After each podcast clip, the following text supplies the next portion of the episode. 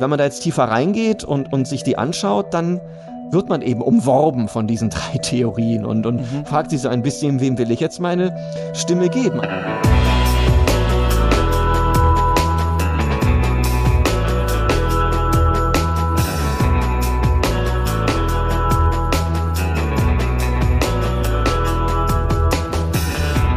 Ihr hört Geister, den Philosophie-Podcast von mir, Christian Eichler. Wir arbeiten uns hier ja zusammen durch die Philosophiegeschichte. Wir haben schon über alte Mythen und Texte aus äh, Mesopotamien gesprochen. Ich will ja aber auch ähm, immer mal Grundfragen aufwerfen und besprechen. Und heute geht es um eine ganz große, nämlich was ist Ethik? Und darüber spreche ich mit Dietmar Hübner. Schön, dass Sie da sind. Hallo. Hallo, Eichler. Sie sind Professor für praktische Philosophie und Ethik der Wissenschaften an der Leibniz-Universität äh, Hannover. Sie haben die Einführung in die philosophische Ethik geschrieben, die bei UTB erschienen ist. Und eventuell könntet ihr da draußen äh, diese Einführung kennen, äh, wenn ihr sie nicht äh, gelesen habt, denn sie basiert auf einer Vorlesung, die millionenfach geklickt wurde, denn äh, sie haben die auf ihren YouTube-Channel hochgeladen. Und ja, wenn man, also ich glaube, das kennen viele, wenn man so autodidaktisch in Anführungszeichen Philosophie studiert, dann lebt man natürlich von solchen frei verfügbaren Angeboten, die zu jeder äh, Zeit irgendwann mal hochgeladen wurden. Also ich glaube, das kennen viele Hörerinnen und Hörer, dass man mal eine Vorlesung von 2008 und mal eine von 2011 und mal eine ganz aktuelle äh, gesehen hat, die Praktische Philosophie ist aber nicht ihr alleiniger Schwerpunkt. 2024 erscheint zum Beispiel bei Surkamp ein Buch zur Willensfreiheit. Die erste Frage, Herr Hübner, ist in diesem Podcast immer die Frage nach dem Warum für Sie ganz persönlich. Warum überhaupt Philosophie? Also es hat mich schon als, als Schüler sehr ähm, interessiert. Wir hatten noch in der, äh, in der Schule mal so ein halbes Jahr einen Philosophiekurs. Ähm, der hat auch ganz guten Zuspruch und wurde dann sofort von den fast allen abgewählt. Also deshalb war dann okay. meine philosophische Karriere auf der Schule beendet. Äh, und ich habe dann erstmal äh, ähm, Physik studiert tatsächlich, wobei das auch ein eher philosophisches Interesse war. Also ich wollte so ein bisschen wissen, wie ist das mit der Quantenmechanik, wie ist das mit der Chaosphysik, da hatte ich so ein bisschen Literatur drüber gelesen. Wie ist die Welt beschaffen, genau. Ähm, was heißt das eben auch für den freien Willen? Also das spukte mir da schon sehr im Kopf herum. Mhm. Und dann habe ich eben ähm, Physik studiert, aber eben vor allen Dingen mit diesem philosophischen Interesse. Und ich habe das damals in äh, Bonn studiert, im Diplomstudiengang. Und da konnte man, das war das Schöne, nach dem Vordiplom sein Nebenfach relativ frei wählen. Und mhm. da konnte ich damals schon dann Philosophie erstmal als Nebenfach wählen. Und die Zeit habe ich eigentlich sehr genossen. Also das war so die Zeit, wo man dann vormittags in den Quantenmechanik-Vorlesungen saß und sich über Formeln den Kopf zerbrochen hat und nachmittags rauschte man in die Philosophie-Seminare und hat Kant gemacht. Und das war also eine Phase, die ich als sehr, sehr bereichernd und sehr farbig empfand. Es war aber auch immer schon klar dann für mich, dass ich mich in der Philosophie eigentlich ein bisschen mehr zu Hause finde äh, und konnte dann im, im Laufe meiner Zeit mich da allmählich rüberhangeln. Also ich habe in Physik schon noch Diplom gemacht und auch einen Master und äh, bin dann aber zur Promotion in die Philosophie gewechselt ja, das war so der Werdegang. Natürlich, vor dem Hintergrund hätte man vielleicht gedacht, naja, wenn einer jetzt äh, Physik gemacht hat, dann wird er sich vor allen Dingen für theoretische Philosophie mhm. doch interessieren, also ja. wird Naturphilosophie machen, Wissenschaftstheorie, dann äh, also Philosophie der Quantenmechanik machen oder so. Mhm. Aber das ergab sich irgendwie nicht. Und es gab wahrscheinlich verschiedene Gründe, ähm, die dafür ausschlaggebend waren. Auf der einen Seite waren diese Bereiche damals in Bonn in der Philosophie nicht so attraktiv vertreten, dass ich mich da richtig heimisch gefühlt hätte. Mhm. Und äh, auf der anderen Seite merkte ich eben auch, dass ich plötzlich doch auch ein sehr starkes Interesse an den, an den ethischen Fragen entwickelt hatte und habe mich dann eben da niedergelassen. Und mit meinem Background als Physiker war dann auch die Frage, wo kriege ich jetzt vielleicht mal auch eine Stelle oder so. Mhm. Und äh, es gibt in Bonn eben immer noch das Institut für Wissenschaft und Ethik, wo einige Leute von meiner Sorte rumlaufen. Also Leute, die erstmal eine Naturwissenschaft studiert haben, auch meinetwegen Medizin oder Biologie. Ja. Und dann in so Bereiche wie Bio- und Medizinethik gegangen sind. Und bei mir war das dann ähnlich. Ne? Ich hatte diesen Physik-Background und dann ging es eine Zeit lang darum, also würde ich vielleicht so ein bisschen in die Wissenschaftsethik eben mehr gehen. Und das hat sich dann eben auch ein Stück weit ergeben. Äh, wobei ich gleichzeitig auch merkte, dass ich in meinen eigenen Arbeiten dann am liebsten so in die, in die fundamentaleren Fragen eingestiegen bin. Also zum Beispiel, es gab damals, das war so Ende der 90er, Anfang der 2000er, gab es so Debatten um Verteilungsgerechtigkeit im Gesundheitswesen. Ja. Also Organverteilung oder allgemein Geldverteilung im Gesundheitswesen. Ist ja immer no, noch ein aktuelles hat, Thema. Ja, das, das kommt, das kocht immer wieder hoch. Das wird auch so bleiben, ja. weil das Gesundheitssystem immer so seine Finanzierungsprobleme hat und immer die Frage ist, wer zahlt jetzt wofür? Naja, gut, und äh, ich, mich hat das schon interessiert. Also wir waren doch in so kleinen Projektgruppen engagiert, aber ich merkte eben auch damals schon, dann interessiert mich eben auch wirklich Verteilungsgerechtigkeit ganz in abstrakto. Mhm. Also dann möchte ich ganz von, von, ja. von den Basics darüber diskutieren, geht es um Gleichheit, geht es um freien Markt, geht es um Nutzenmaximierung, geht es um Decent Minimum oder so und habe mich dann eben auf diese sehr grundsätzliche Ebene geworfen, mhm. habe dazu zum Beispiel meine Habilitation damals geschrieben. Ne? Die war eben zur Verteilungsgerechtigkeit. Und äh, da merken Sie den Background jetzt in der Medizinallokation nur in ein paar Fußnoten noch. Ja, ähm, genau. Und so habe ich mich dann eben da verankert und merkte eben, dass also die Ethik insgesamt mich äh, weiterhin sehr berührt, wobei auch dieses Thema Willensfreiheit immer in meinem Hinterkopf rumgespukt hat. Und es mhm. hat mich nie ganz losgelassen und nach, nach vielen Jahren wo ich das so im stillen Kämmerlein für mich bearbeitet habe, äh, kam es jetzt eben dazu, dass da auch jetzt ein Buch daraus entsteht. Ja, können wir auch gerne nochmal an anderer Stelle äh, drüber reden, würde mich sehr interessieren. Wenn wir im Alltag so über Ethik und Moral sprechen, verstehen wir mhm. richtig, was mit den Begriffen gemeint ist oder nicht? Ja, also im Deutschen sind die Begriffe schon so ein bisschen getrennt. Also exakt gesprochen, Ethik ist eigentlich eine Wissenschaft. Ja? E-, Ethik ist die Reflexionsebene der Moral. Ethik ist die Wissenschaft von der Moral. Ähm, das kann man in der Philosophie machen. Äh, also jemand wie ich macht das eben aus philosophischer Sicht. Äh, das machen andere Leute aber zum Beispiel auch in Theologie oder Religionswissenschaften. Die reden auch über moralische Fragen. Es machen auch es können auch Psychologen oder Soziologen machen. Auch mhm. die können sich darüber Gedanken machen, wie ist das moralisch in unserer Psychologie verankert, vielleicht in unserer Entwicklung, also mhm. wie ist das bei Kindern und wie ist das dann bei Heranwachsenden und bei Erwachsenen, wie ändert sich da die moralischen Vorstellungen. Äh, Soziologen können das machen, indem sie fragen, was für moralische Vorstellungen sind in unserer Gesellschaft prominent. Historiker können das machen, Ethnologen können das machen. Mhm. Die machen es aber natürlich alle primär in deskriptiver Hinsicht. Ja? ja? Also die schauen primär darauf, was halten die Leute jetzt für richtig oder falsch? Und die beschreiben das dann. Und dann machen sie vielleicht irgendwelche Phasenmodelle oder Stufenmodelle, versuchen das historisch zu erklären. Während in der Philosophie macht man das eben weniger, ne, das machen ja die Spezialisten. Also als Philosoph nimmt man das auch ein bisschen wahr. Aber die Philosophen selber tummeln sich dann eher auf den anderen Ebenen. Die machen dann eher auch wirklich normative Ethik und fragen sich, wie kann ich jetzt eben vielleicht wirklich begründet sagen, was richtige oder falsche Moralen sind, in aller Bescheidenheit. Ne, und deshalb eine Moral, das kann man sicherlich definieren, ist immer so ein Normensystem, also da geht es um richtig und falsch, ähm, aber jetzt nicht für Papierformate oder für Computer, sondern für menschliches Verhalten. Also ja. diese Normen betreffen uns, das, was wir tun und lassen vor allen Dingen. Und moralische Normen treten auch immer mit so einem ganz harten Absolutheitsanspruch auf. Mhm. Es gibt ja auch andere Normen. Es gibt Klugheitsnormen. Ne? Es gibt Normen, äh, das solltest du besser lassen. Es wäre ziemlich dumm, wenn du das tust. Ne? Das ist auch eine Norm für menschliches Verhalten, aber die tritt nicht mit diesem Unbedingtheitsanspruch auf, sondern die sagt nur, wenn du das erreichen willst, dann solltest du besser das machen. Moralische Normen hingegen treten eher mit dem Gestus auf, ohne Wenn und Aber. Mhm. Du solltest das jetzt tun. In der Situation, in der du bist, ist das jetzt richtig oder falsch. Ne? Und damit hätten wir das so grob definiert. Also das ist eine Moral, so, so eine Art Kodex, so eine, eine Sammlung von Normen, können sehr systematisch sein, können auch unsystematisch sein, die uns Menschen sagen, das wäre jetzt richtiges oder falsches Verhalten. Und eine Ethik ist eben eine Theorie, die versucht, das irgendwie genauer zu ergründen, zu erklären, mhm. zu begründen. Ja, weil ich glaube, wenn man anfängt, diese Begriffe zu lernen, denkt man so ein bisschen, ethisch wäre der schlaue Begriff für moralisch. Also man denkt, das ist eine moralische Frage und dann lernt man irgendwann, ah nee, das ist eine ethische Frage, aber das ist eigentlich nicht so. Ne? Also ein moralisches Problem ist eher, ich bin selbst von etwas betroffen, was sagt mir die Moral und ein ethisches Problem wäre die ja, wissenschaftliche Analyse über die Moral. Ja, so kann man es sagen. Also deshalb hat es vielleicht diesen Touch des Schlaueren, des Reflektierteren. Mhm äh, das, das Ethische, dass man sagt, also das ist die Reflexionsebene, deshalb äh, erwarten wir von irgendwelchen Expertengremien auch Ethikgutachten und nicht mhm. Moralgutachten. Mhm. Ethikrat, ja. Ja, ein Ethikrat, genau. Also da kommt, kommt diese Komponente rein, dass man sagt, wir wollen jetzt hier irgendwie im Rahmen des Möglichen eine, eine, eine klare argumentative Analyse haben, dessen, was richtig und falsch ist. Und der Gegenstandsbereich ist eben die, äh, das Moralische. Ne? Ja. Mhm.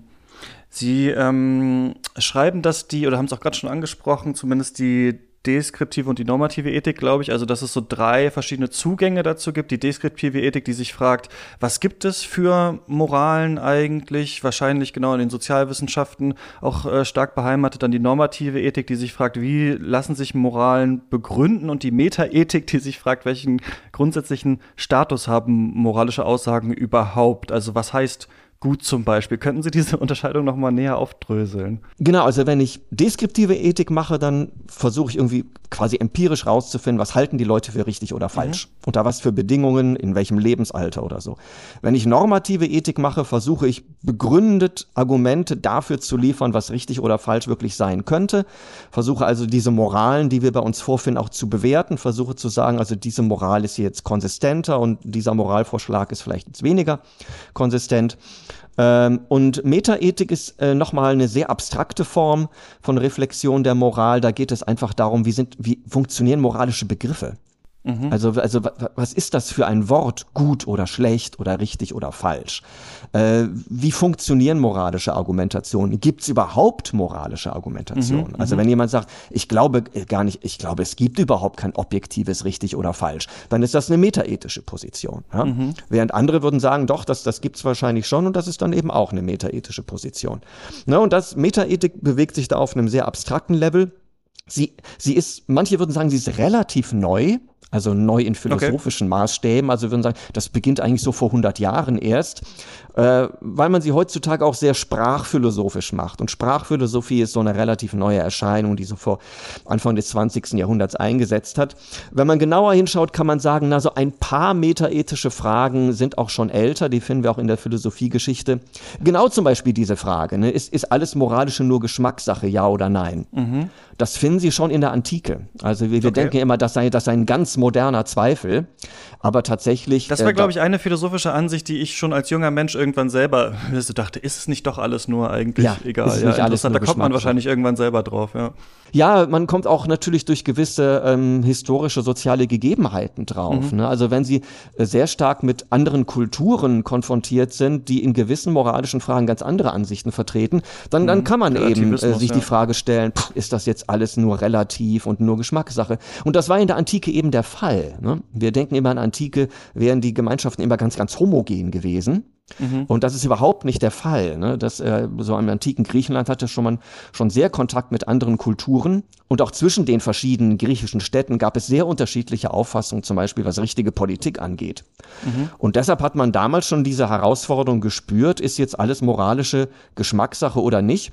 Und es gab damals Leute, die gesagt haben, ja, das ist alles menschgemacht. Ne? Das, das war ein Großteil der sogenannten Sophisten, mhm. hat diese Ansicht vertreten. Also zu einem guten Teil waren das Relativisten äh, unterschiedlicher Couleur, während dann gerade Leute wie, wie Sokrates, Platon, Aristoteles, die sich immer von den Sophisten sehr distanziert haben, äh, doch meistens darauf aus waren zu sagen, nee, wir glauben schon, dass es da doch ein objektives richtig oder falsch gibt. Was nicht heißt, dass man sich immer einbildet, dass man selber das gefunden hat. Ne? Das mhm, muss man sorgfältig ja. unterscheiden. Also jemand, der sagt, ich glaube, es gibt objektive moralische Wahrheit und Falschheit, der muss nicht daherkommen und, und ich habe sie gefunden und ich lebe mhm. danach. Ne? Mhm. Gerade der Sokrates, der eben sagte, ich weiß, dass ich nichts weiß, war sicherlich jemand, der sehr wohl gesagt hat, ich glaube, da, da gibt es ein moralisch richtig oder falsch, aber ich bilde mir nicht ein, dass ich das unbedingt weiß, sondern ich glaube, dass man durch sehr viel kritisches Fragen und das auch das Erschüttern von Traditionen und von hergebrachten Meinungen da vielleicht ein bisschen weiterkommen kann. Also Metaethik, haben Sie gesagt, ist eigentlich jünger, gab es aber auch schon früher in gewisser Form. Wie ist das bei ja. deskriptiver Ethik, also bei dem Untersuchen, was glauben die Leute eigentlich? Käme mir jetzt auch wie was eher Jüngeres vor, wenn normative Ethik vielleicht so das ist, womit sich hauptsächlich beschäftigt wurde in der Philosophie. Ja, stimmt. So in professioneller Weise stimmt das, weil wir sagen, die ganzen zum Beispiel professionelle Geschichtswissenschaft, ja, würden wir auch mhm. sagen, das gibt's so seit dem 19. Jahrhundert. Davor haben die Leute auch Geschichtsbücher geschrieben. Schon in Antik haben die Leute Geschichtsbücher geschrieben, aber man hatte das Gefühl, das war noch nicht so professionell. Das haben die auch fast mehr im Gestus gemacht von Schriftstellern. Also mhm. dieses akribisch Quellenstudium machen, rausgehen, Leute befragen, Erhebungen machen, ne, das ist eine relativ neue Erscheinung. Und in dem Sinne könnte man sagen, ja, wenn wir es richtig so machen wollen, so, so richtig historisch oder auch meinetwegen experimentell, also mal unter Laborbedingungen prüfen, was halten Leute für richtig oder falsch, dann würde man sagen, ist das sicherlich auch jünger. Einfach so Beobachtungen machen, äh, der Volksstamm macht das so, wir machen ja. das eher so. Mhm. Das gab es auch schon in der Antike. Ne? Also Aristoteles war einer, der hat akribisch Verfassungen gesammelt. Ja? Also mhm. der hat auch politische Philosophie gemacht, der hat sich auch Gedanken darüber gemacht, was ist wahrscheinlich die beste Verfassung ähm, sehr komplex, man weiß auch nie genau, was er eigentlich meint.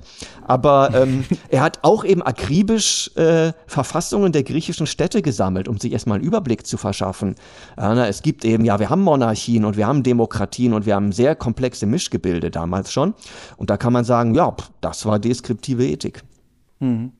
Das war deskriptive Ethik. Mhm. Und äh, das wollte ich nur kurz ansprechen, weil ich es irgendwie so spannend finde, weil es auch viele Leute wahrscheinlich schon gehört haben. Ein Beispiel, was Sie im Buch äh, erwähnen bei deskriptiver Ethik, ist die, sind diese Entwicklungsstufen der Ethik von Lawrence Kohlberg. Das geht mhm. da darum, dass ähm, wie ist das verschiedenen Menschen wird so ein Fall quasi auch als Labortest vorgesetzt und sie sollen dann den ähm, moralisch bewerten und daran leitet Kohlberg so ein bisschen ab, welche unterschiedlichen Moralen haben die Leute und wie entwickeln die sich auch über ein Menschenleben? Ja, genau. Also jemand so den Entwicklungsalter interessiert.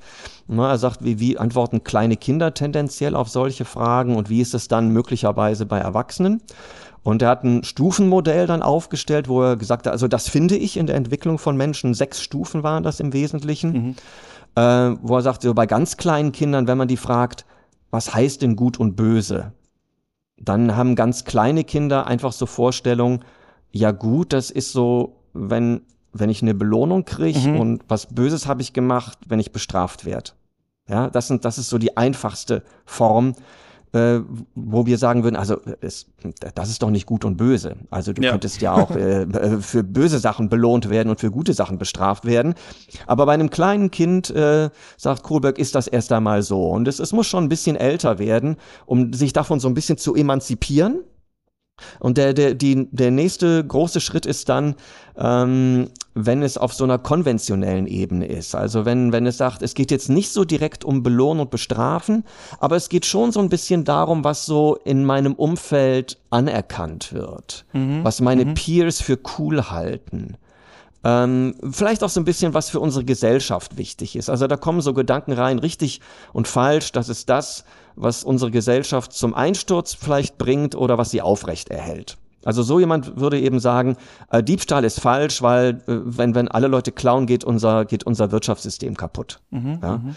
Ähm, während das kleine Kind würde noch sagen, Diebstahl ist falsch, weil ich dann äh, äh nicht mehr Fernsehen gucken darf für eine Woche. Und das ist schon ein Unterschied.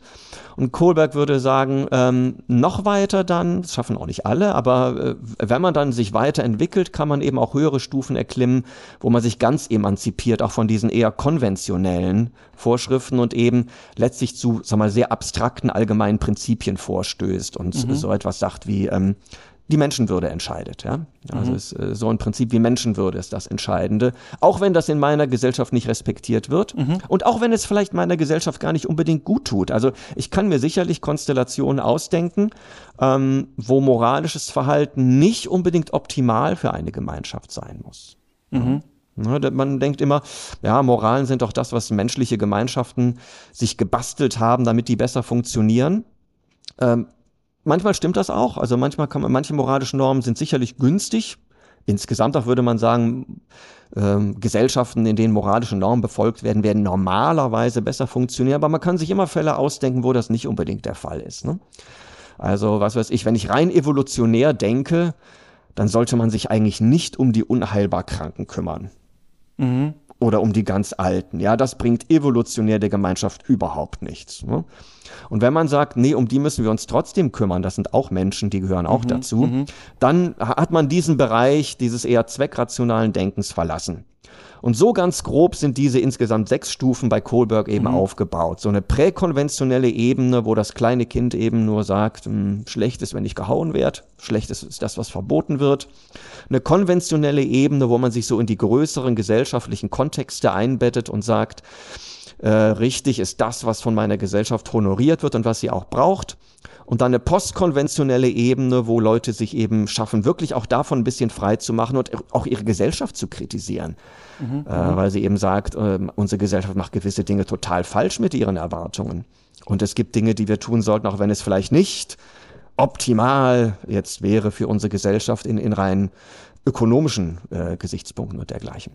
Mhm. Ja, und äh, Kohlberg hat eben gesagt, das sind die Stufen, die man durchschreiten kann. Er sagt auch, nicht alle Menschen und eigentlich nur eine Minderheit schafft es so bis in den oberen Bereich. Die meisten bleiben so in der Mitte mal hängen. Äh, was dann allerdings auch für ihn ein Defizit ist. Ja. Und da Weil sie unterstellen so ein bisschen, dass er schon auch ein Argument macht, implizit mit diesen ja. Beobachtungen. Genau, also man merkt, das ist eigentlich letzten Endes nicht nur deskriptiv, sondern indem Kohlberg sich dazu bekennt, die späteren Stadien, die nur einige erreichen, sind wirklich höhere Stadien. Ja? Mhm. Dadurch nimmt er natürlich Stellung, dass auch in normativer Weise, also in dem Sinne ist auch ein bisschen normative Ethik, dass er sagt, das sind wirklich auch die moralisch besseren Stufen. Das müsste er nicht machen. Äh, ne, er könnte ja auch sagen, äh, das sind Verfallsstufen. Ja? Also nicht mhm. alles, was in der Entwicklung eines Individuums später kommt, ist ja besser. Ne, also wenn ich spät, äh, in meinem späteren Stadium werde ich kurzsichtig und bekomme massiv Karies. Das ist ja nicht ja. gesund. Und jetzt könnte ja jemand sagen, ja, also wenn die Leute anfangen von abstrakten Prinzipien zu reden, das ist eine Verfallsform, ja. Mhm, das ja. ist schon die, die einsetzende Demenz, die da kommt. Aber Kohlberg sagt nur eindeutig, nee, nee, das ist eine höhere Stufe. Und die, die darunter bleiben, haben ein Defizit. Mhm. Damit ist das ein schönes Beispiel, wo auch ähm, eine Theorie, die also primär als deskriptive, beschreibende, eben psychologische entwicklungspsychologische Theorie daherkommt, irgendwie auch so einen leichten normativen Touch dann doch erkennbar hat. Ähm, so viel vielleicht zur deskriptiven Ethik. Bevor wir zur normativen kommen, würde ich gerne noch mal über die Metaethik sprechen. Ein, eine große Sache, die es da gab, war der Sein-Sollen-Fehlschluss. Könnten Sie dazu doch mal so ein bisschen was sagen vielleicht? Ja, also das ist ein Gedanke, äh, wo man sagen würde, das war wirklich David Hume, mhm. also ein schottischer Autor aus dem 18. Jahrhundert, der darauf gekommen ist. Also das findet man vorher, also nicht in dieser expliziten Form. Mhm. Und bei dem gibt's in einem Buch, was er sehr früh geschrieben hat, da war der Anfang 20 gerade mal, hat sich auch komplett überanstrengt. Der hat einen Nervenzusammenbruch über dieses Buch bekommen. Naja, jedenfalls, also da, da gibt's eine berühmte Passage, wo er sagt, wenn ich Moralbücher anderer Leute lese, begegnet mir immer ja. ein komisches Phänomen. Mhm. Eine ganze Weile kommen da lauter Sätze mit ist vor. Also die Leute beschreiben einfach, wie die Dinge sind. Ja. Machen Feststellungen, Tatsachenfeststellungen.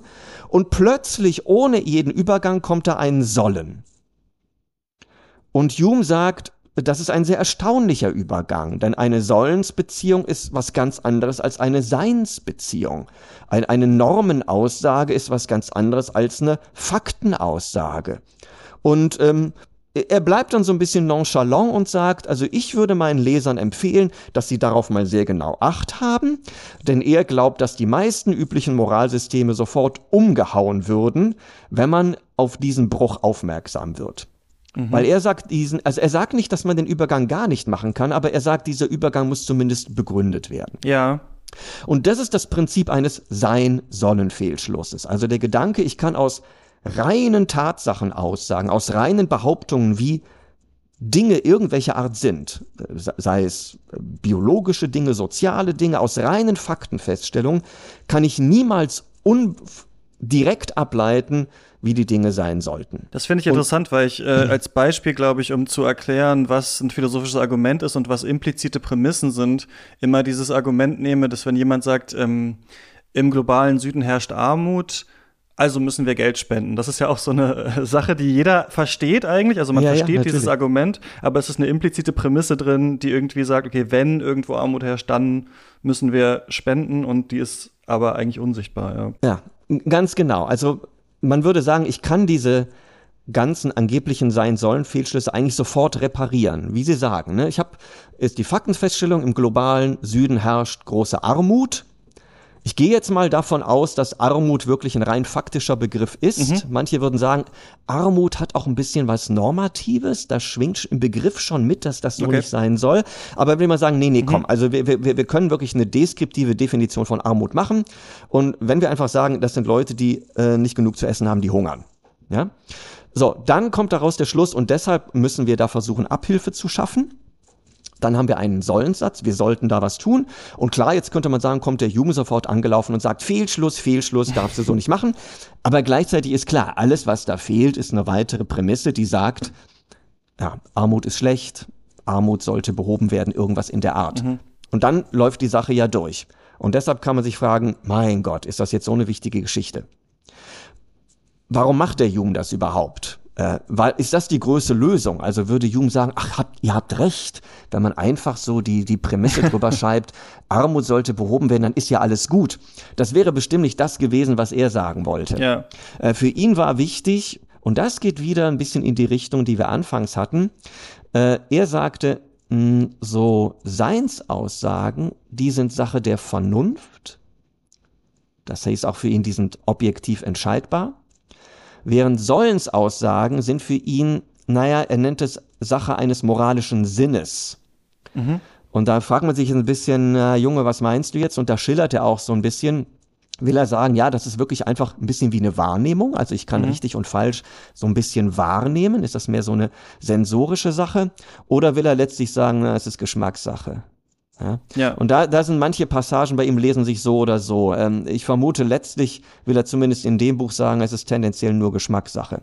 Mhm. Und da, das würde er natürlich auch für die höhere Prämisse jetzt sagen. Ja? Also wenn wir jetzt sagen, Hume, guck mal, wir können diesen Fehlschuss doch reparieren, indem wir sagen, Armut muss bekämpft werden, da würde Hume sagen, äh, ja okay, äh, ich sehe ein, dass das logisch jetzt in Ordnung ist, aber diese höhere Prämisse ist ja wieder eine Sollensprämisse mhm. und für die gilt ja wieder, dass das eine Sache, naja, mindestens eines moralischen Sinnes ist, wenn nicht sogar nur Geschmackssache ist. Mhm. So. Und das würden natürlich viele nicht mitmachen. Ne? Also viele würden sagen, Jum, du hast völlig recht, dass du so sorgfältig trennst zwischen Sein und Sollen. Viele würden sagen, das ist auch, das ist eigentlich ein logisches Prinzip, ja. Man kann das auch nicht weiter begründen, aber da, da geht es einfach um, was sind legitime Schlussfolgerungen? Mhm. Ja, und, und, genau wie ich, in, wie ich in der formalen Logik sagen kann, hier, das, das ist ein Schlussfehler, das folgt daraus nicht, kann ich eben auch sagen, also tut mir leid, wenn du nur Prämissen hast, wo ein Ist drin steht und dann eine Conclusio hast, wo ein Sollen drin steht, da stimmt was nicht. Da fehlt eine Prämisse. Ja. Äh, und ja gut, wir brauchen eine obere Prämisse, die aber auch wieder jetzt eine normative sein muss. Mhm. Ne? Die oberste Prämisse, die wir dann einsetzen, ist eine normative, ist eine Sollensprämisse. Dann kann das funktionieren. Und natürlich kann man sich dann fragen, oh, wo kommt die bitte schön her? Ne? Ja. Wo, wo, nehmen wir die her? Ne? Also die Frage liegt dann so ein bisschen auf der Hand. Ähm, aber im Grunde ist es das so ein bisschen, äh, was hinter dem sein sollen Fehlschluss steckt. Jemand, der ihn jetzt wirklich begeht, also wo das irreparabel wäre, das müsste jemand sein, der auch auf drängendste Nachfrage mit dieser obersten Prämisse nicht rausrücken will. Mhm. Also jemand, der äh, sagen würde, im Süden herrscht starke Armut, deshalb sollten wir was dagegen tun. Und wir würden dann sagen, äh, ja genau, und das meinst du doch, weil Armut zu bekämpfen ist. Und er würde mhm. sagen, nein. Mhm. Äh, das äh, das wäre dann seltsam. Ne? Also der würde dann wirklich einen sein sollen Fehlschluss begehen. Äh, aber das wäre sehr seltsam und warum sollte er das auch eigentlich tun? Mhm. Manchmal versteckt man seine obersten Prämissen, weil sie einem vielleicht peinlich sind. Ne? Ja, das ähm, fand ich auch einen spannenden Punkt in dem Buch, der, dass man die vielleicht manchmal verbergen will, weil sie sonst leicht angreifbar wären.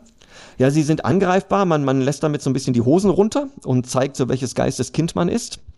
Ähm, und ähm, man würde vielleicht auch erwarten, dass generell darüber mehr diskutiert wird als über die Fakten.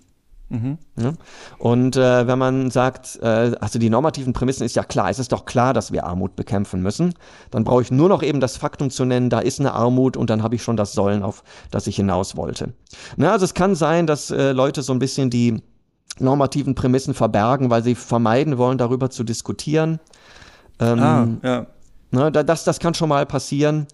Äh, es kann natürlich aber auch sein, dass die trivial sind. Ne? Es kann sein, dass oberste Prämissen wirklich trivial sind. Also wenn ich, wenn ich sage, äh, du, die grüne Flüssigkeit ist giftig und sage, äh, äh, die darfst du jetzt aber nicht deinen Gästen in den Whisky kippen, ähm, dann ist die fehlende oberste Prämisse, dass man seine Gäste nicht ermorden darf und die ist trivial. Mhm. Ja? Ah, interessant. Ich habe das, glaube ich, neulich mal gelesen in einer Analyse von so republikanischem ähm, Gesprächsverhalten in der Politik in den USA, mhm. dass die Republikaner, ich krieg's glaube ich nicht mehr ganz zusammen, aber ganz gerne mal auf so eine höhere oberste Prämisse gehen, um wenn jemand sagt zum Beispiel, diese Äußerung ist rassistisch oder sonst was, dann sagen die gerne, aha, also man soll sich gar nicht mehr äußern dürfen, so ungefähr. Also da, da zieht man dann so eine höhere Prämisse her und will dann, äh, stellt die voraus, obwohl es vielleicht eigentlich um einen kleineren Fall geht. Ja, ja meine, in dem Fall wäre die Prämisse auch falsch, ja. Also die ja, Prämisse genau. ist ja nicht, man darf sie nicht mehr äußern, sondern die Prämisse ist, man sollte sich vielleicht nicht rassistisch äußern. Und genau. äh, die Prämisse dürfte richtig sein. Ne? Also aber natürlich, man, man kann eventuell durch so ein Manöver jemandem auch eine Prämisse unterstellen, die er oder sie gar nicht hat. Das, das kann natürlich passieren. Vielleicht kommen wir mal zur normativen Ethik. Das ist ja auch der größte Teil im äh, äh Buch. Und es schälen sich so drei, ähm, oder sind das diese drei Dimensionen, also Deontologie, Teleologie, Tugendethik? Das ist normative Ethik oder ist das Metaethik? Ähm, also ich würde sagen, die Einteilung würde ich noch Metaethik nennen, ja. weil diese Einteilung selber jetzt nicht Stellung nimmt, was ist richtig oder falsch. Aber die ähm, Argumente inhärent dann sind. Ja, also in dem Moment, wo ich zum Beispiel sagen würde, ich glaube, die Tugendethik ist die beste Variante, mhm, dann wäre ja. das schon normative Ethik. Und wenn ich jetzt eine konkrete Tugendethik auch noch jetzt konkret ausarbeite, dann bin ich komplett in der normativen Ethik. Mhm. Ja. Ja, das fand ich total interessant. Ich hatte das, glaube ich, auch, eventuell hatte ich aber auch damals im Philosophiestudium gar keinen hatte ich eine Einführung in die praktische Philosophie. Mir war das auf jeden Fall ein bisschen neu, obwohl das offensichtlich eine äh, sehr bekannte Einteilung ist ähm, in der normativen Ethik. Und ich fand das total interessant, denn seitdem ich äh, mir darüber Gedanken mache, sehe ich es eigentlich überall und frage mich auch immer, wenn ich einen Film sehe oder sowas, okay, auf welcher Seite lehnen die hier eigentlich in ihrem moralischen Argument, wenn man eins zumindest äh, unterstellen möchte. Also es ist quasi so, es gibt unterschiedliche Dimensionen einem moralische Handlung zu betrachten. Man könnte quasi sagen, es gibt so eine Input-Seite, es gibt die Seite des Akts der Handlung selbst und dann gibt es diese Outcome-Seite. Also Tugendethiken beschäftigen sich eher damit, wer handelt da und wie ist der? Ist das tugendhaft? Was ist tugendhaftes Verhalten? Deontologien, wo unter anderem Kant für steht, meinen, wie ist eigentlich diese Maxime der Handlung selbst und die Handlung selbst und Teleologien beschäftigen sich damit, was kommt eigentlich am Ende heraus. Und wenn ich es richtig verstanden habe, ist es so, dass wir in der Antike eher mit Tugendethiken zu tun haben, dann später in der Aufklärung kommen die Deontologien und heutzutage eher, oder vielleicht letzte 100 oder 200 Jahre, werden dann die Teleologien irgendwie bekannter. Ja, so grob stimmt das. Ne? Also die, die antiken Ethiken sind tatsächlich alle massiv tugendethisch. Man wird da auch ein bisschen andere Bestände drin finden. Mhm. Aber diesen haben schon diesen tugendethischen äh, Grundanstrich, weil, weil die formulieren einfach Tugendkataloge. Die machen sich Gedanken darüber, was ist eine Tugend mhm. äh, und im Grunde sind das Charakterethiken, könnte man sagen. Ne? Ja. Also das sind Ethiken, die sagen, wenn wir äh, eine Ethikerin, einen Ethiker fragen, wo in der Welt ist gut und böse, zeig mal mhm. drauf, ja? Mhm, mhm, dann wird die Tugendethikerin auf Personen zeigen und sagen, die Menschen selbst sind es, ihre Charaktere, ihre Seelen, die sind gut oder böse. Äh, und natürlich entspringen daraus auch jetzt äh, bessere oder schlechtere Handlungen und bessere oder schlechtere Folgen, aber ursprünglich sitzt das Moralische, das, was uns auch eben interessieren sollte, woran wir arbeiten sollten, mhm. was es sich lohnt, philosophisch zu untersuchen, liegt in unseren Seelen, in unseren Motivationslagen, in unseren Charakteren. Dann äh, Deontologinnen, äh, Deontologen würden sagen, na, es liegt mehr in der Handlung selber.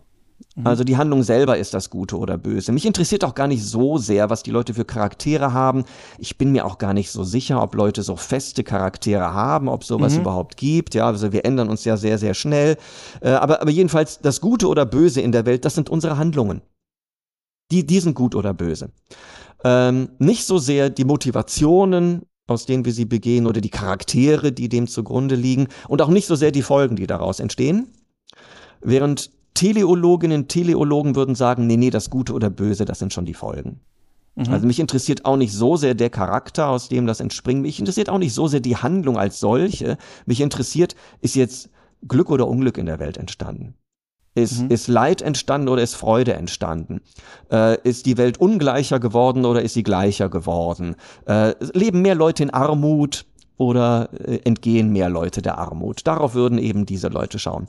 Und in der Tat, ne, ähm, sie können meistens ziemlich genau finden, wenn sie jetzt eine Ethikerin, Ethiker haben, welche dieser drei Bereiche äh, sind die äh, primär zuzuordnen. Und auch durch die Geschichte hindurch zieht sich da so ein Muster, ne, dass in der Antike und auch im Mittelalter wir primär Tugendethiken haben. Das heißt, dass sie gar nicht über die anderen Dinge sprechen, aber primär fokussieren die schon auf diese Tugendseite. Und dann mit der Aufklärung, glaube ich, geht, geht beides, die beiden Alternativen, glaube ich, beginnen ungefähr gleichzeitig. Mhm. Also sie bekommen, sie bekommen den Utilitarismus auch schon im 18. Jahrhundert. Ja. Ähm, und im 1900 bleibt er dann auch eben stark und zeitgleich kommt dann eben auch Kant, der vielleicht so die erste wirklich ausgeformte Deontologie anzubieten hat. Price hatte sie vielleicht auch schon so ein bisschen, ja. Also die entstehen so ein bisschen zeitgleich. Man kann sich jetzt Gedanken darüber machen, woran liegt das historisch.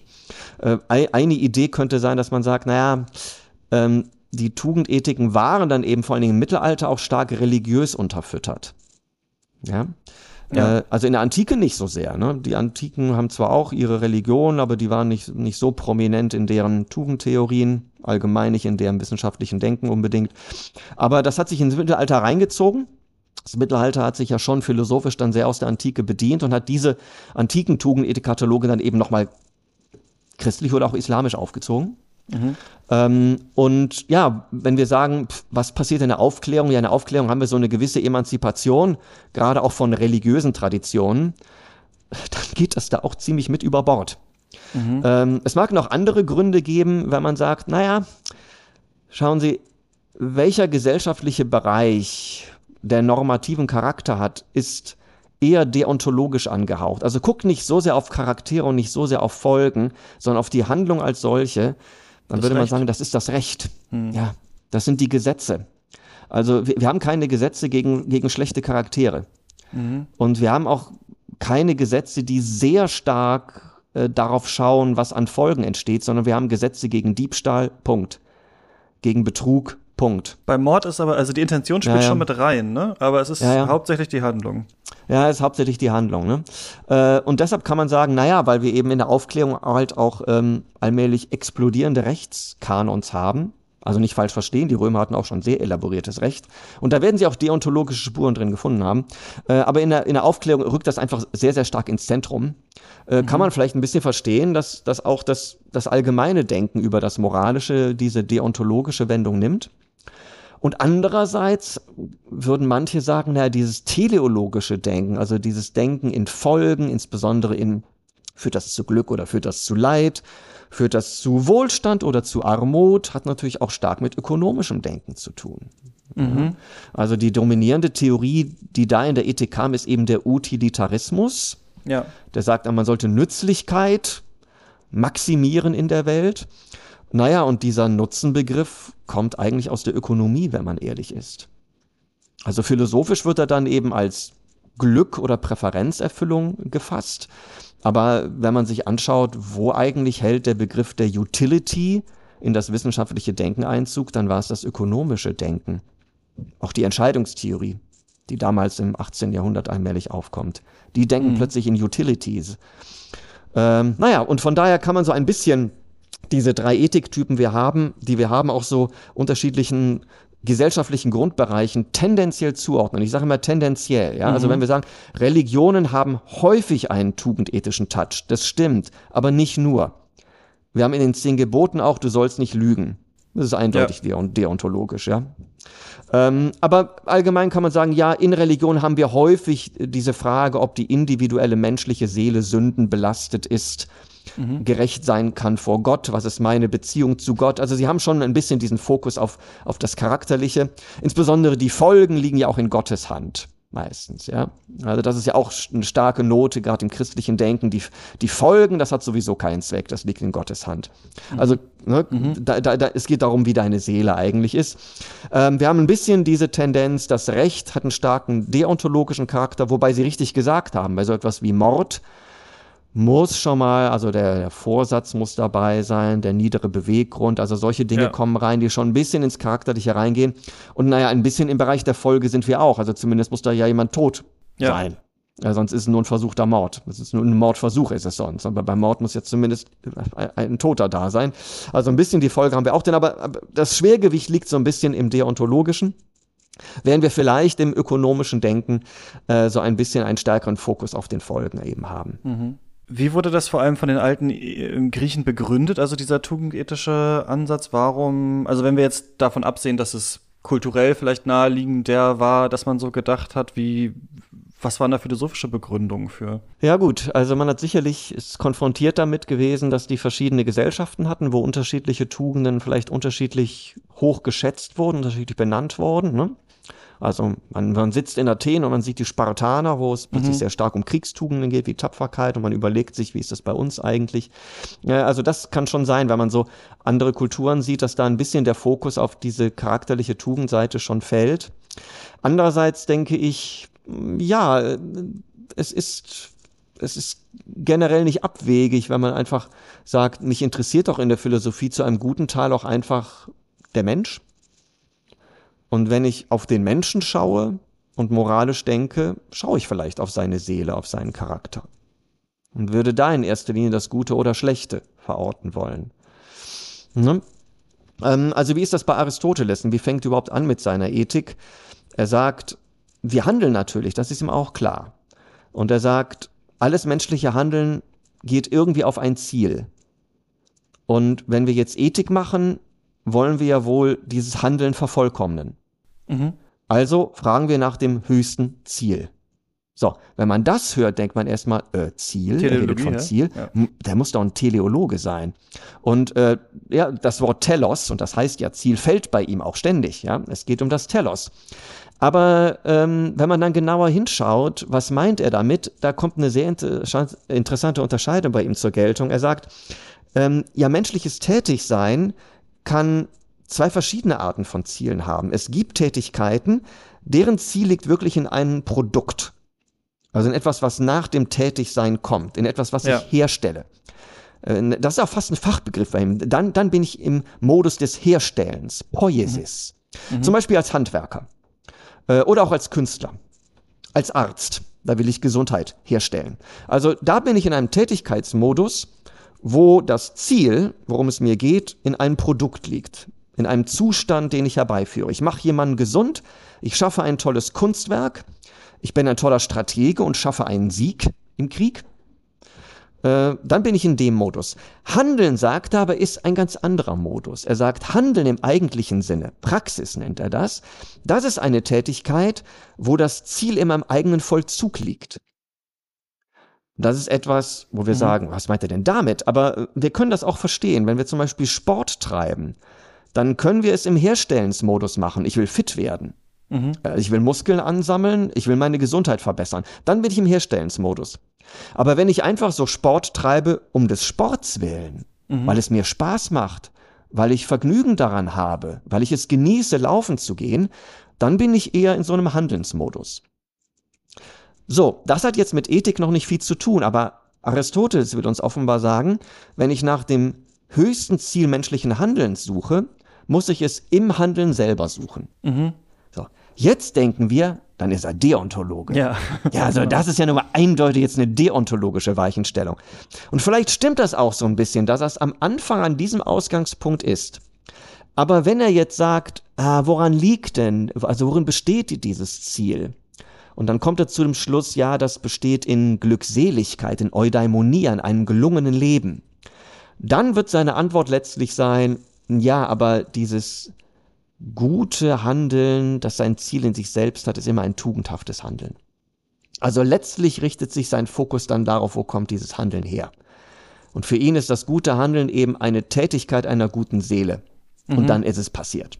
Dann mhm. analysiert er die Seele, schaut sich mhm. genauer an, wie ist die aufgebaut beim Menschen, was gibt's da für Tugenden, macht so Listen, klassifiziert sie ein bisschen. Und dann kommt diese gerechte Mitte irgendwann, ne? Dann genau sagt er, wenn es jetzt wirklich um Tugenden geht, äh, um moralische Tugenden im engeren Sinne, nicht um theoretische Tugenden wie Weisheit oder Einsicht, was jetzt mehr für die Wissenschaft ist, sondern wenn es wirklich um die ethischen Tugenden geht, wo es um den, den Umgang miteinander geht, dann sagt er, äh, die haben alle das Charakteristikum, das Richtige ist eine rechte Mitte zwischen zwei falschen Extremen.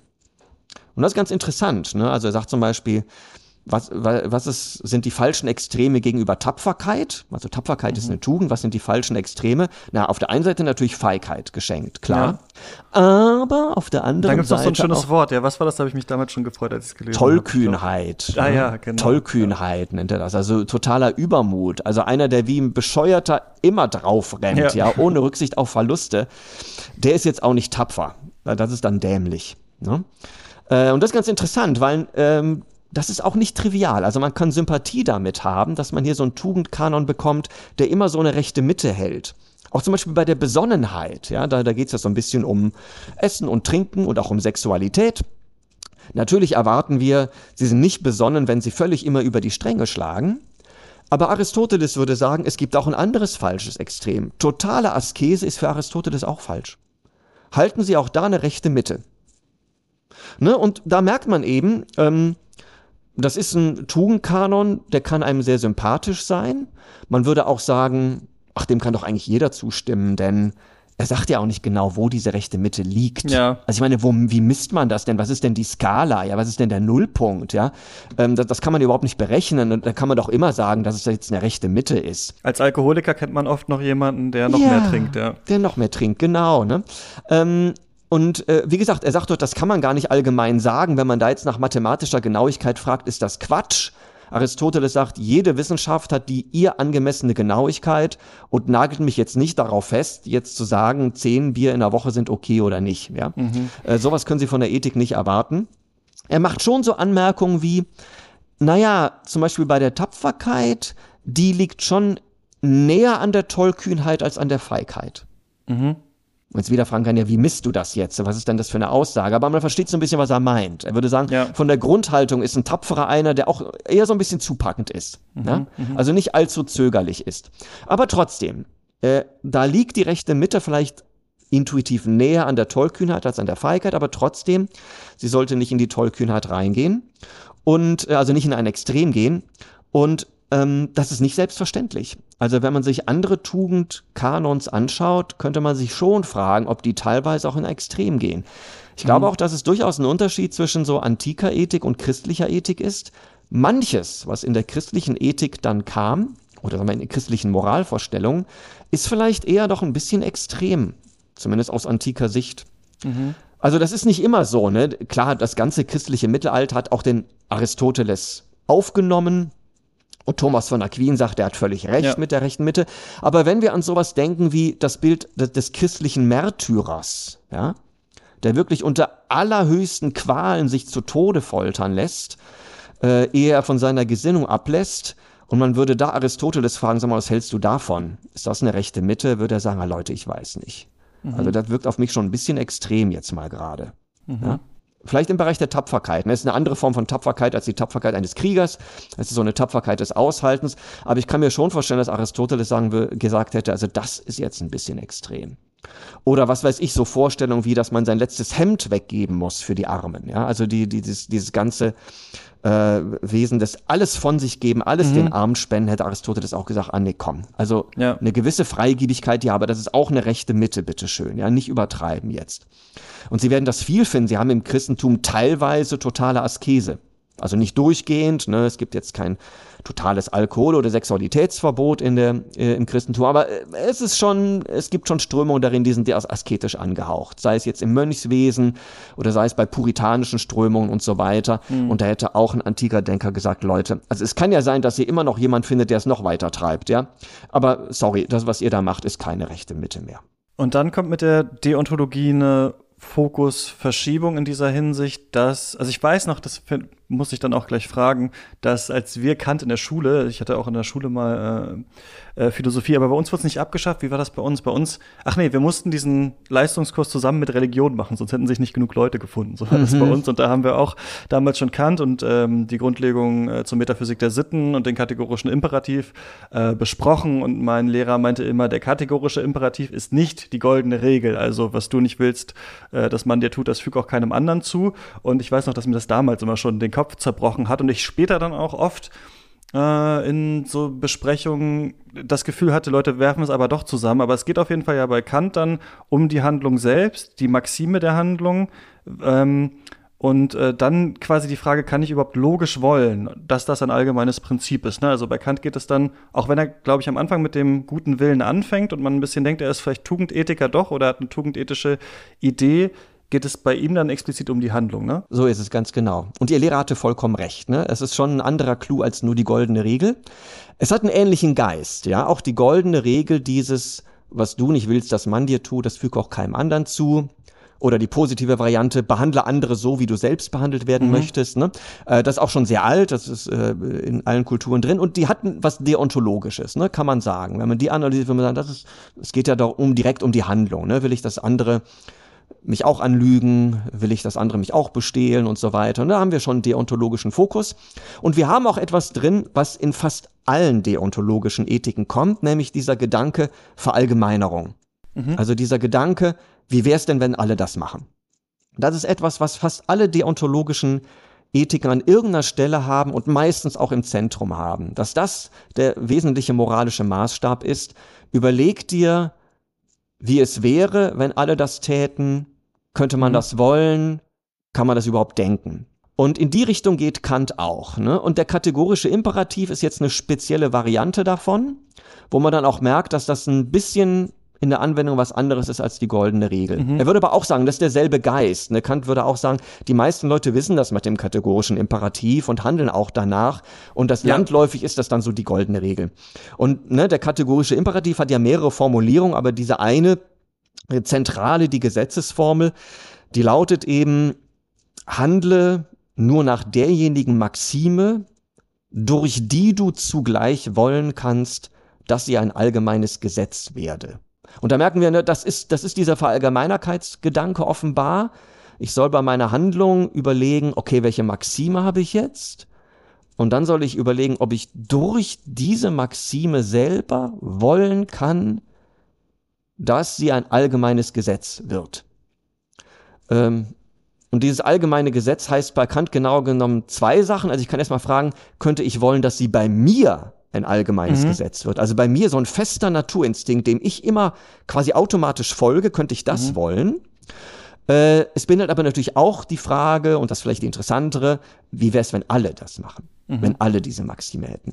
Und Kant behauptet jetzt eben, schlechte Maximen sind dadurch definiert, dass die nicht wollen können, dass alle nach dieser Maxime handeln. Mhm. Also, nehmen wir eine schlechte, eine Maxime, die wahrscheinlich schlecht ist, nämlich einfach so klauen.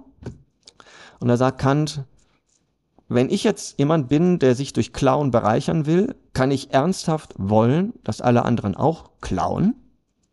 Kann ich das überhaupt denken? Und er würde eben sagen, nee, aus offensichtlichen Gründen, dann verliere ich es ja auch gleich wieder. Mhm. Oder ein anderes Beispiel ist das Lügen. Also ich lüge jetzt zum eigenen Vorteil wahrscheinlich kann ich wollen oder überhaupt nur denken, dass alle anderen auch ständig lügen zu ihrem Vorteil und er sagt, nee, das kann ich noch nicht mal denken, sagt er sogar. Da geht er sogar so weit. Mhm. Weil er sagen würde, pff, das Lügen funktioniert nur in einer Welt, in der normalerweise die Leute die Wahrheit sagen. Also es funktioniert nur in einer Welt, in der der Standard eigentlich die Wahrheit ist. Wenn tatsächlich alle Leute unwahre Aussagen treffen würden, dann könnte ich mit Lügen meine Ziele gar nicht mehr erreichen. Denn mir würde mhm. ja keiner mehr glauben. Man könnte es noch radikaler ziehen, also meine Aussagen würden gar nicht mehr ernst genommen. Ja? Mhm. Also wenn wir ständig Behauptungssätze aufstellen würden, die komplett von der Wahrheit abweichen oder von unserer Überzeugung, was richtig oder falsch ist, dann würden diese Sprechakte ihren Sinn als Behauptungen verlieren. Mhm. Das wäre nur noch bla bla. Das wären nur noch irgendwelche komischen Bekundungen, die aber niemand ernst nehmen würde. Und deshalb sagt Kant, genau, deshalb ist Lügen eben schlecht. Weil wir sehen eben, wenn, wenn wir da diesen Verallgemeinerungstest machen und uns überlegen, wie wäre es, wenn alle immer zum eigenen Vorteil lügen, dann würde ich feststellen, ich kann das nur, nicht nur nicht wollen selber, weil ich dann selber meine Vorteile sofort verlieren würde, mhm. sondern es ist letztlich gar nicht denkbar nach Kant. Mhm. Und das ist eine sehr interessante Idee. Und wenn man es genauer analysiert, merkt man auch, dass diese Variante gewisse Unterschiede zur goldenen Regel hat. Ne? Also bei der goldenen Regel gucke ich ja zum Beispiel nur, ob ich wollen kann, ja. dass der andere mir das jetzt auch antut. Der kategorische Imperativ fragt, ob es denkbar oder wollbar ist, dass alle mhm. das ständig tun oder dass ich es ständig tue. Kann ich das wollen oder kann ich es kann ich es nicht wollen oder kann ich es vielleicht noch nicht mal denken. Ne? Das ist schon ein bisschen was anderes. Oder er bringt diesen Maximenbegriff rein. Ähm, Maxime ist ja so ein Handlungsprinzip. Mhm. Das heißt, ich soll nicht direkt darauf gucken, ist meine Handlung verallgemeinerbar, sondern die Maxime, die dahinter steht. Mhm. Und auch das kann einen Unterschied machen, denn schauen Sie, wenn ich wirklich nach einer konkreten Handlung frage, ist fast keine Handlung verallgemeinerbar. Ja. ja. Also, wenn ich sage, diese Handlung, dass ich jetzt gerade dieses Quäntchen Luft einatme, ist nicht verallgemeinerbar. Das können nicht alle sieben Milliarden Menschen auf diesem mhm. Planeten oder sind es acht Milliarden tun. Ja, das ist nicht verallgemeinerbar. Aha, dann ist es also böse. Naja, was für ein Quatsch. Ne? Aber äh, atmen, allgemeiner, ist vielleicht mhm. verallgemeinerbar. Oder sich am Leben erhalten, ist wahrscheinlich verallgemeinerbar. Auch sonst, wir bekommen schnell Probleme, wenn wir zu sehr auf die einzelne Handlung schauen und schauen, ob die verallgemeinerbar ist. Mhm. Ne? Also keine Berufswahl ist verallgemeinerbar. Nicht mal so etwas wie Arzt werden, weil alle Leute Ärzte würden, hätten wir keine, keine Farmer und keine Bäcker mehr und wir würden alle verhungern. Ja, das ist ja kein Argument dafür, dass Arztwerden böse ist. Die Maxime hinter Arztwerden muss so etwas sein wie, ich, äh, ich wähle den Beruf, für den ich am talentiertesten bin.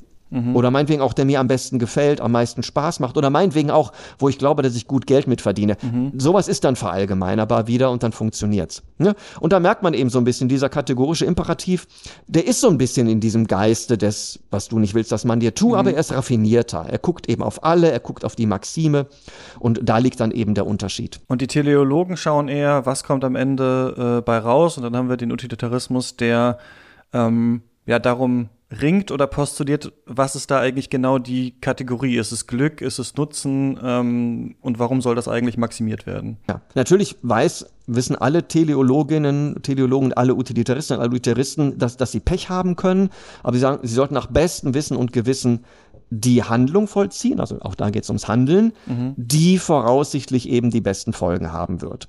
Und zwar beim Utilitarismus eben in diesem sehr speziellen Sinne.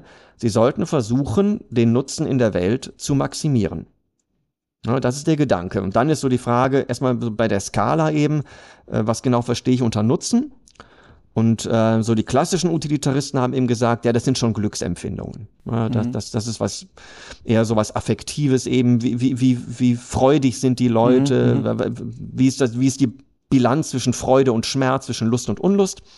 Während modernere Utilitaristen haben gesagt, ah, ähm, lass uns nicht auf diese Skala gehen, lass uns lieber Präferenzerfüllungen maximieren. Mhm. Also ähm, schauen wir einfach, was die Leute sich wünschen, was sie sich bewusst wünschen und diese Wünsche sollten wir dann in der Summe maximieren.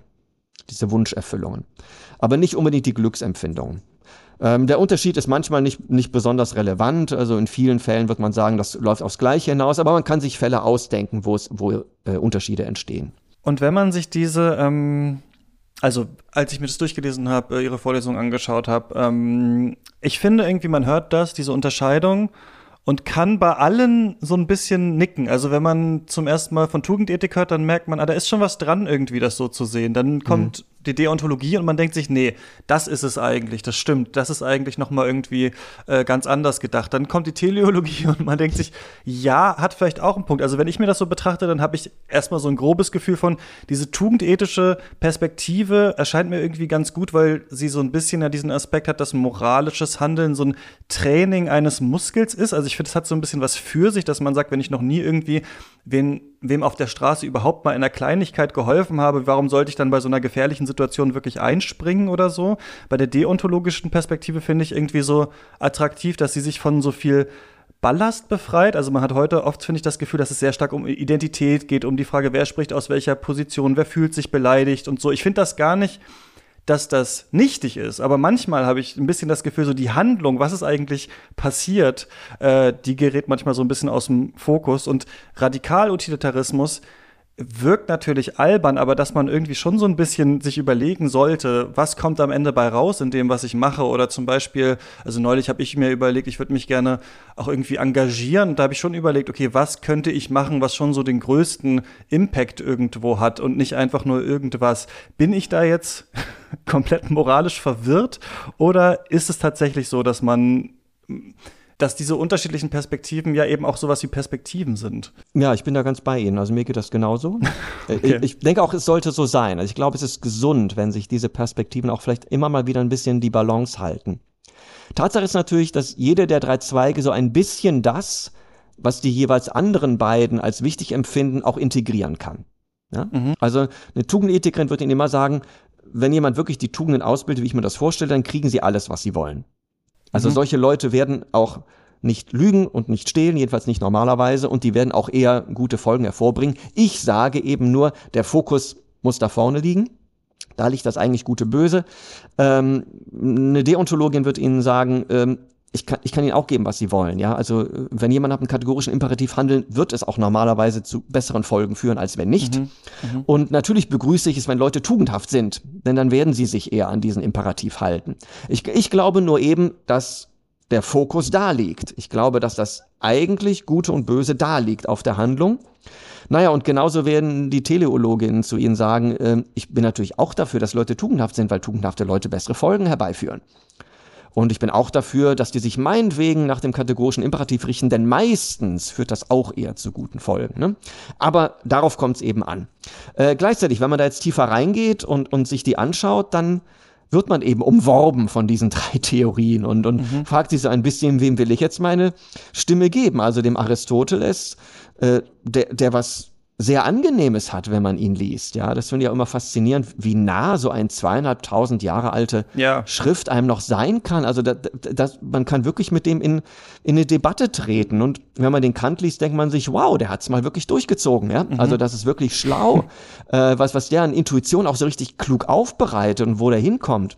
Und natürlich kann man sich auch nicht diesen, diesem konsequenzialistischen Denken äh, entziehen. Es muss jetzt vielleicht nicht Utilitarismus sein, aber wenn wir über Armutsbekämpfung mhm. nachdenken oder Mindestversorgung und so weiter, sind wir ja auch in einem teleologischen Denken drin. Also mhm. wenn wir sagen, das mit der Nutzen-Summen-Maximierung ist wirklich ein bisschen prekär, daran ersticken wir vielleicht auch gerade ein bisschen. Mhm. Aber wenn es uns um so weit geht wie, also die Leute müssen doch zumindest ein decent Minimum haben, dann bin ich doch auch in dieser Art Denken drin. Und ich weiß es auch nicht. Also natürlich stellt sich auch die Frage, kann man das vielleicht mal alles integrieren in eine Mastertheorie? Ja, ja also wäre das nicht jetzt mal eine Aufgabe? Aber offen gestanden, irgendwie scheint, scheinen das wirklich drei separate Attraktionspunkte zu sein, so will ich es mal nennen, äh, wo sich das ethische Denken kristallisiert. Und ich glaube nicht zufällig. Mhm. Äh, ich glaube nicht zufällig. Sicherlich könnte man sagen, hm, können wir es vielleicht ein bisschen nach Bereichen sortieren, dass wir sagen, die eine Art Denken ist in dem Bereich adäquat und die andere in dem Bereich. Also wenn wir anfangs sagten, wir haben so ein bisschen diese Korrelation mit Religion und mit Recht und mit Wirtschaft, könnte man vielleicht sagen, ist, ist zum Beispiel das tugendethische Denken das, was wir im, im Nahbereich, im privaten Bereich immer ein Stück weit favorisieren werden. Wird es mir bei Freunden, bei einer Ehepartnerin nicht primär darum gehen, um die charakterliche Seite. Da bin ich an diesen Menschen nah dran und dann mhm. geht es mir um das Charakterliche, aber nicht so sehr daran, ob sie jetzt immer einen kategorischen Imperativ befolgen oder so. Während im, im gesellschaftlichen Bereich, also gerade im rechtlichen Bereich könnte man sagen, da muss es darauf ankommen, ja. Ich, ich, ich will keine, kein Rechtssystem haben, was in meinem Charakter rumschnüffelt. Ja? Mhm. Das hat einfach nichts zu suchen. Ja?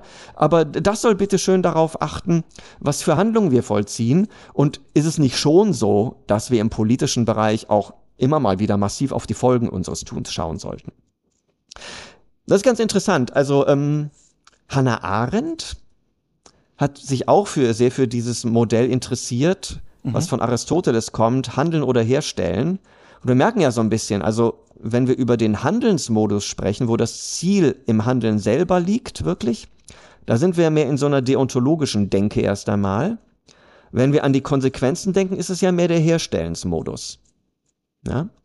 Und Hannah Arendt hat gesagt, ähm, in der Politik sind wir leider viel zu sehr im Herstellensmodus. Das wäre ihre mhm. Kritik. Sie hat gesagt, ja. in der Politik versuchen wir immer verzweifelt Zustände herzustellen. Wir wollen Frieden herstellen, wir wollen äh, Vollbeschäftigung herstellen. Mhm. Und das ist eigentlich falsch, ja. Das ist falsch, denn die Politik ist ein originär handelndes, interaktives, offenes Geschäft, ja. wo wir tatsächlich eher im Handelsmodus sein sollten dem muss man nicht beipflichten. Man kann sagen, bitteschön, was soll das heißen bei einer drohenden Klimakatastrophe, ja? Also ähm, ja. natürlich müssen wir im politischen Handeln interagieren, Verträge schließen und so weiter, aber es ist doch wohl sehr legitim, dass wir da mal eine Zielvorstellung, bitteschön, jetzt mal bekommen.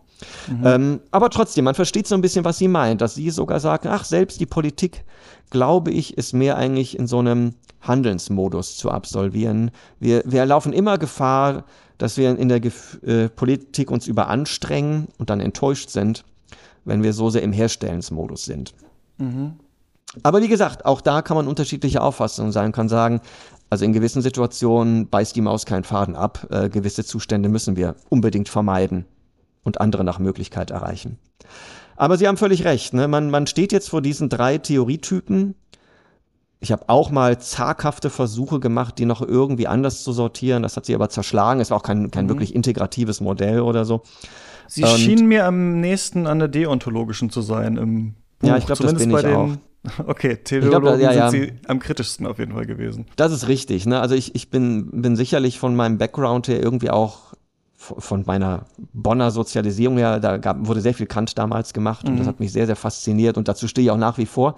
Also das ist schon äh, etwas, was, was mir sehr ins Fleisch und äh, Blut übergeht und was ich auch angenehm finde. Ähm, ich habe dann etwas später überhaupt erst intensiver so die antike Tugendethik kennengelernt an Aristoteles und hatte dann auch so ein Gefühl Chapeau, also ein mhm. Gefühl von, ja, das ist auch wirklich äh, eine Theoriegruppe, äh, für die ich auch viel Sympathie habe. Bei der Teleologie ist es wenig, also zumindest beim Utilitarismus. Das ist ja auch diese spezielle Variante, also ja. Nutzen, Summen maximieren. Das führt teilweise zu so haarsträubenden Vorschriften, dass ich sage, also dem kann ich wirklich wenig abgewinnen. Mhm. Aber natürlich so etwas wie wir müssen in der Politik auch schon mal über Gleichheit sprechen. Wir müssen über Mindestversorgung sprechen und so weiter. Das darf da natürlich schon drin sein. Mhm. Es kann auch immer sein, dass Sie eine Theorie haben, die von Ihrem Grundgeist her meinetwegen jetzt wirklich sagt, das ist schon deontologisch. Aber Resultate können dann teleologisch sein. Das kann passieren. Ja, das ist in der politischen Theorie von John Rawls so.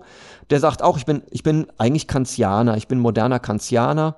Er macht eine Vertragstheorie aber wenn man sich dann seine Grundsätze, die konkret rauskommen, anschaut, hat er zum Beispiel so einen Grundsatz eben drin, dass es den schlechtestgestellten in der Gesellschaft noch möglichst ja. gut gehen sollte.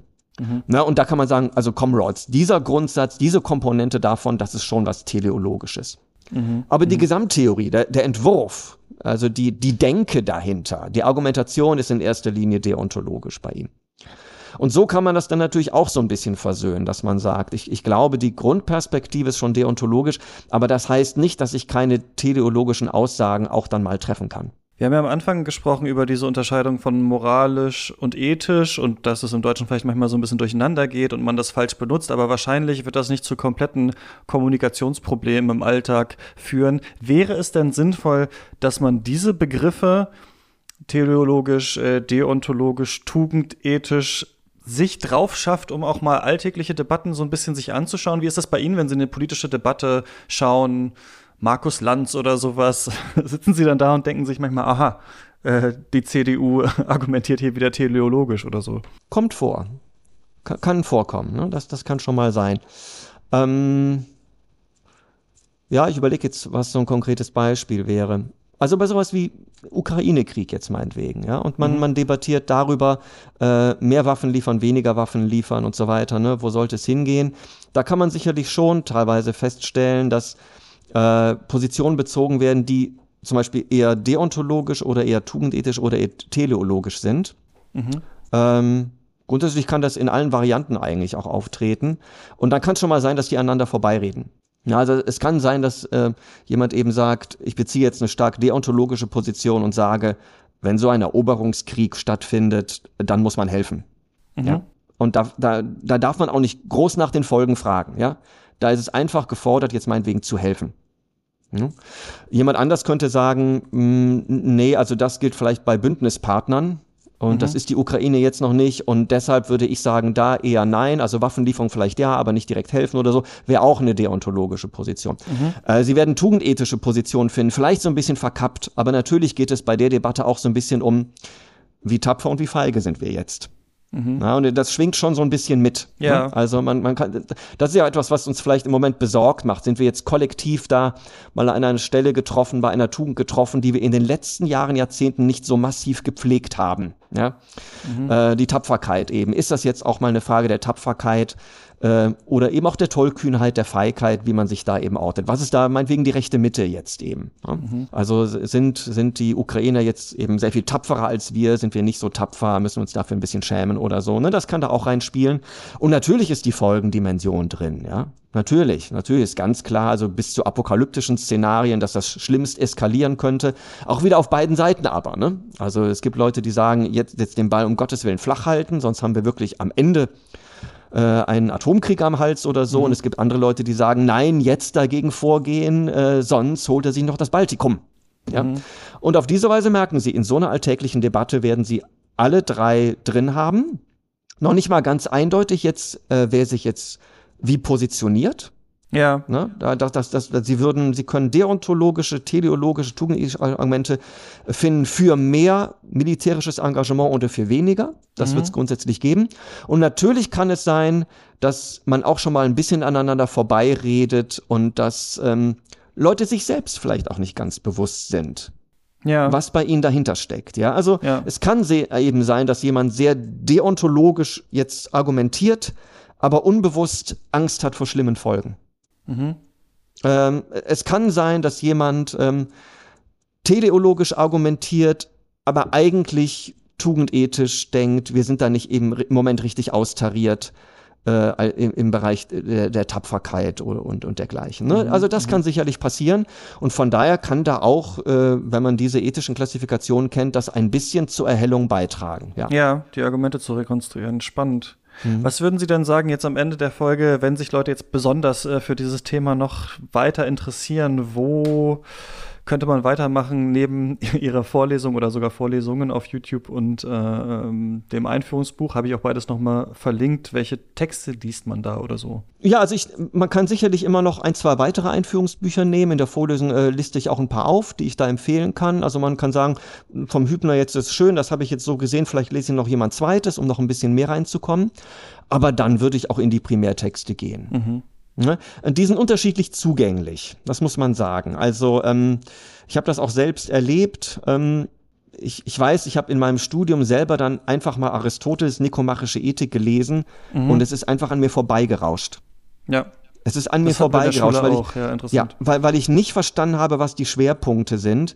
Ähm, das heißt, da braucht man immer schon ein bisschen Begleitung. Jetzt würde ich vielleicht hoffen, dass die Vorlesung, das Lehrbuch schon Ihnen so ein bisschen Begleitung geben, damit Sie zumindest, wenn, wenn Sie dann den Aristoteles im Original lesen, also was im Original in Übersetzung wahrscheinlich lesen, äh, dass, dass, dass Sie dann so ein bisschen merken, aha, das, das erkenne ich jetzt aber wieder.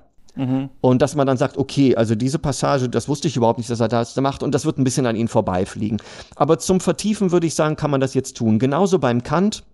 Also wenn man äh, mit null Vorkenntnissen die Met grundlegend zur Metaphysik der Sitten liest, kann es auch da, glaube ich, einem passieren, dass man so ein bisschen achselzuckend zurückbleibt, Mhm. weil man das nicht richtig einordnen kann, nicht die Alternativen kennt. Aber vielleicht kann man sich das jetzt auch trauen, also nach Vorlesungen und ein, zwei Einführungsbüchern auch da ins Original gehen. Und beim Utilitarismus ist das, glaube ich, ähnlich. Also auch den Mill, sein kleines Büchlein Utilitarismus, das kann man dann gut und gerne mal lesen. Also da würde ich schon sagen, da vielleicht, wenn man ein bisschen Einführungsmaterial sich angeschaut hat, die Traute haben und sagen, jetzt, jetzt will ich auch diese Klassiker mal im Original lesen. Alles klar. Dann, ja, war's das schon mit dieser Folge. Ähm, Herr Hübner, ich danke Ihnen vielmals für diesen äh, Ritt durch dieses, ähm, durch dieses Thema. Wir haben erstaunlich viel dann doch ansprechen Das stimmt, können. Äh, das, äh, das hat mich gefreut. Vielen Dank. Und gerne mal Vielen wieder. Dank auch an Sie und alles Gute und bis demnächst.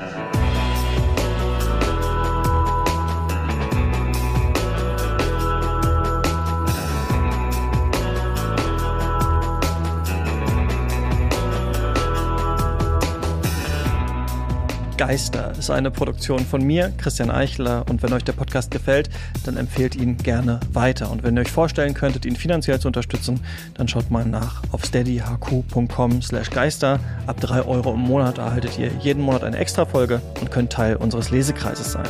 Schaut gerne mal vorbei. Hier waren Geister. Wir reden über Philosophie. Lasst euch nicht verjagen.